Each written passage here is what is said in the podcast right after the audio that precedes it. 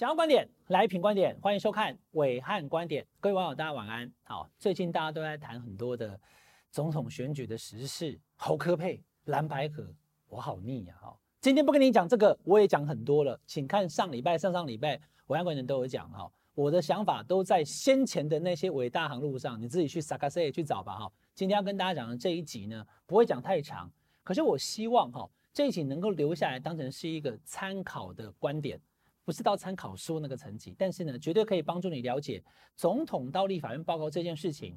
今天以后、两年以后、十年以后，如果呢再有人提到这个话题，那你可以点回来我们品观点的歪观点这一集。这一集的说明呢，可以帮助到所有的网友了解到底总统到立院报告这件事情是怎么回事，该或不该去或不去。好，很简单，因为柯文哲提出了七个承诺哈，其中包含了要改到内阁制啊，包含了等等等等哦。他有一个是要到立法院去报告，那这个先前我在专访他的时候，他就已经提过了，当时就引发了一些争议，比如说像这个副总统赖清德讲说，哈，依照宪法，总统是不可以到立院去报告的，因为呢，立法院他基本上是要行政院跟立法院负责，立法院是执行监督行政院，那请问总统是宪政机关，好，副总统总统可以到立法院去备询吗？No。确实是不行，因为没有一个委员会是专门来质询总统的，所以呢就引发了一些话题。今天的暐瀚观点跟大家讲清楚、说明白。我先讲哈，权责相符这四个字，大家同不同意？应不应该？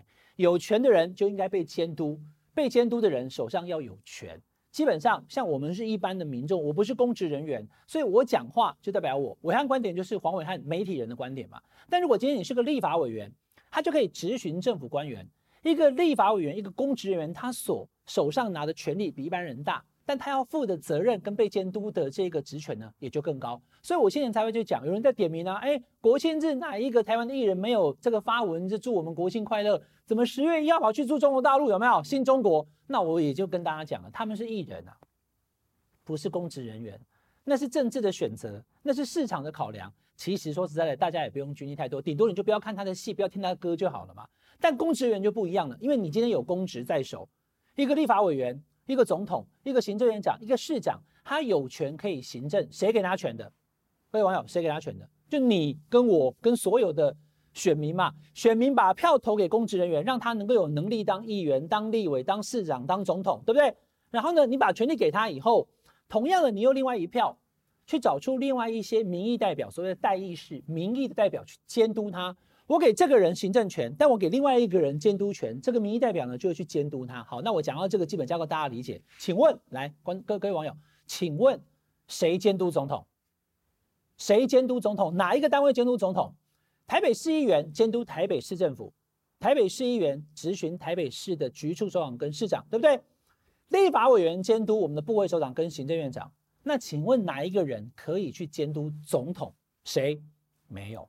为什么会这样？因为我们经过了七次修宪之后，中华民国现在出现了一个非常混乱的宪政状态。总统权力极大，责任极小，或几乎讲说没有任何责任，没有人可以监督到总统，这是一个大问题。观众朋友，在我们七次修宪之前，我说权责相符嘛，你的权力来源来自于谁？这件事情要讲清楚哦。那以前在没有一九九六年民选总统，你我一票选总统之前，请问我们中华民国总统是怎么选出来的？国民大会选出来的。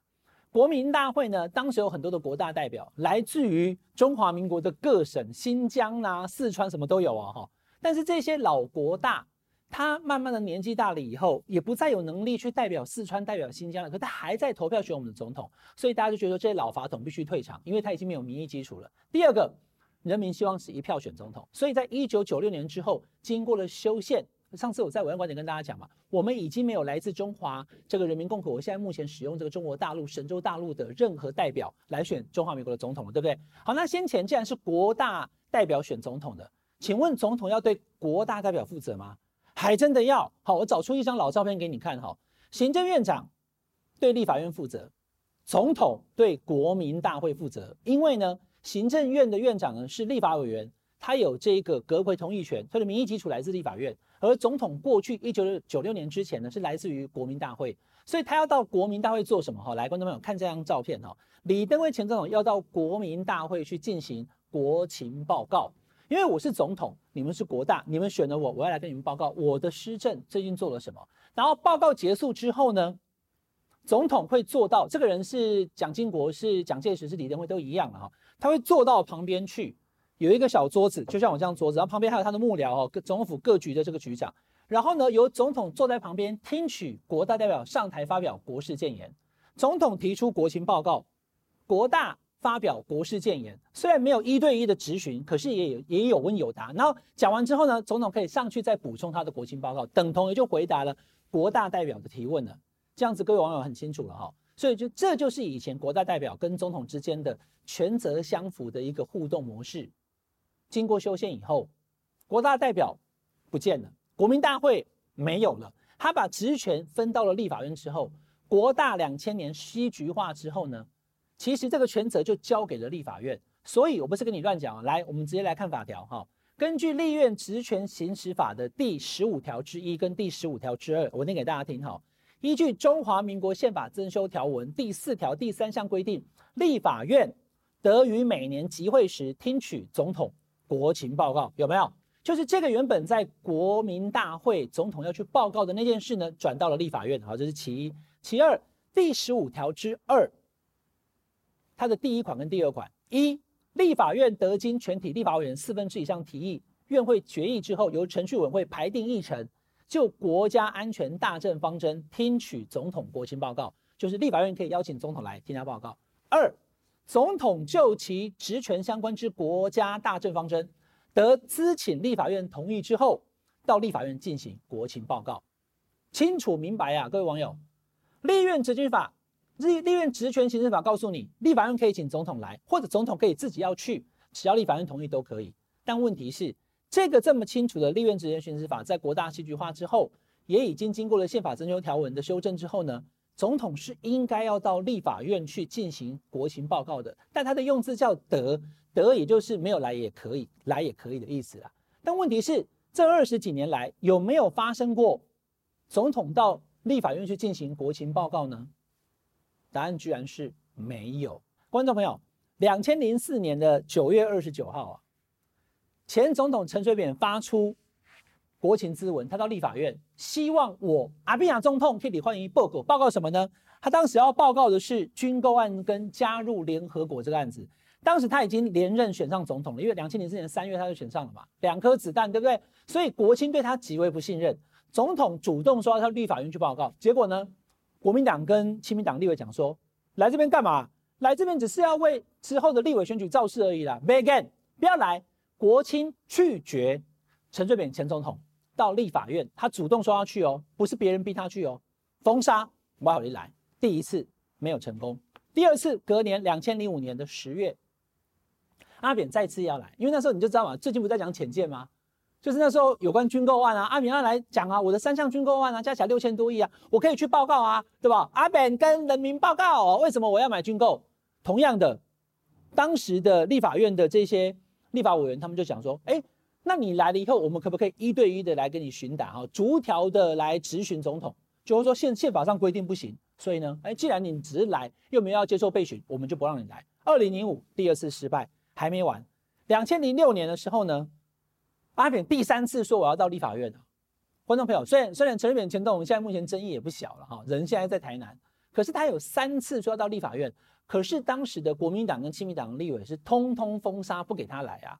我今天不讲，你可能也不知道，真的假的？两千零四、两千零五、两千零六三次总统主动要到立法院去报告，因为反正也没有人咨询到我嘛，可是我可以去报告。结果呢，立法院说不不不，你不要来，居然是这个状况。所以三次过去了，要么就讲说不能质询，你不要来；要么讲说你是要选举造势，我不帮你背书。所以三次都失败了。好，这是陈水扁哦，观众朋友，到了马英九时期的时候啊，情势逆转了，因为后来阿扁就卸任了，换国民党执政的嘛，对不对？好，那国民党执政的时候呢，民进党讲说，哎，不行，总统你要来立法院了，不然我们都问不到你啊。所以呢，二零一二年的时候呢，针对于油电双涨，那是马英九油电双涨啊。他把油价跟电价都涨了以后呢，说民不聊生，大家生活很痛苦。总统，你来报告为什么油电双涨？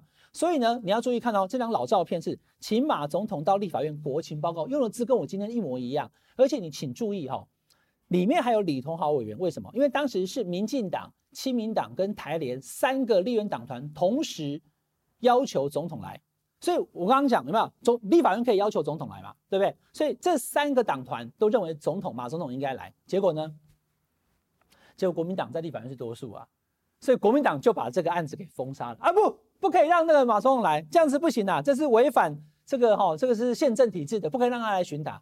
换成是国民党不让马英九去了，先前是不让阿扁去，现在变成不让马英九去了。好，那接下来第五次，第五次我也身历其境啊，是马习会啊，马习会马英九突然说要去新加坡见习近平的时候呢，也引发了轩然大波。他说没关系，我身为总统，我可以到立法院跟国人报告。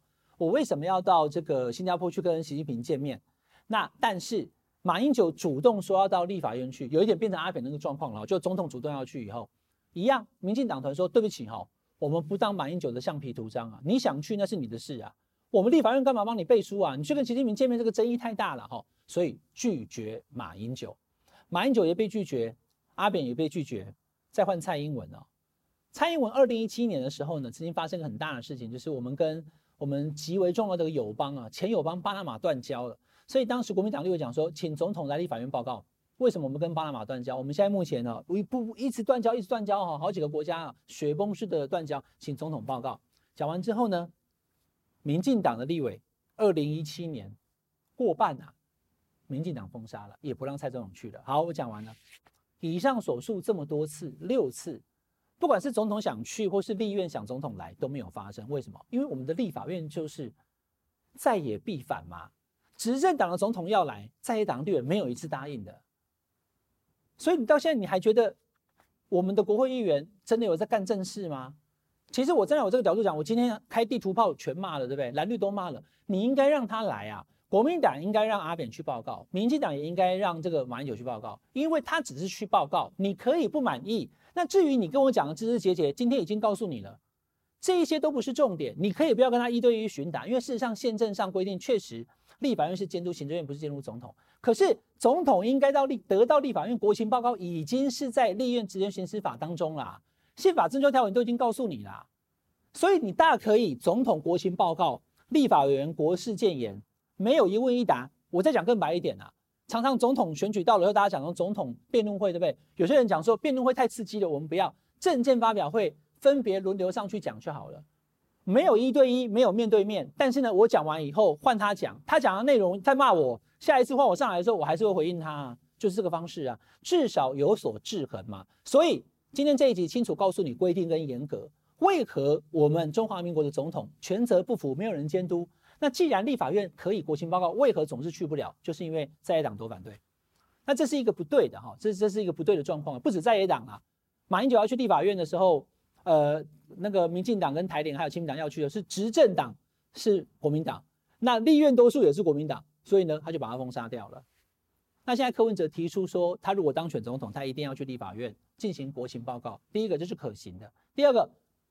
侯友宜也说他要这样做。第三个，赖清德先前说做不到，现在目前看起来不知道。所以很简单，今天的这一集的结论告诉大家哈，你要投明年的总统票之前，你去听听看你要投的这四个人，包含郭台铭、郭台铭、侯友宜、柯文哲跟赖清德，他们愿不愿意到立法院去报告？其一，其二，你还要投立委啊，也问问你自己选区的立委。比如说我今天在台中，台中一选区，诶是蔡壁如，那就问蔡壁如，还有蔡其昌。你们同不同意？以后如果总统要来立法院国情报告，身为我们地方的立法委员，你会不会投反对票？如果你会，我就不投票给你了嘛。这才叫做民主制度啊，不是打干公公对啊，可以不会崩啊。我是民进党支持者，民进党推出西瓜我都投啊。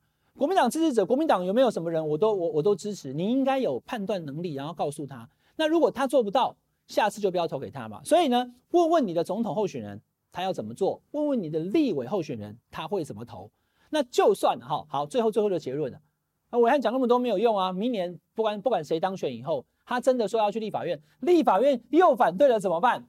也不难，我们还有第四权啊，我们还有伟汉观点啊，我们还有很多媒体很多的露出方式。总统没有办法到立法院国情报告，他可以跟人民报告嘛，跟人民开记者会，定期每两个月开一次记者会，总统府的记者可以对他所有的提问，不管是浅见案。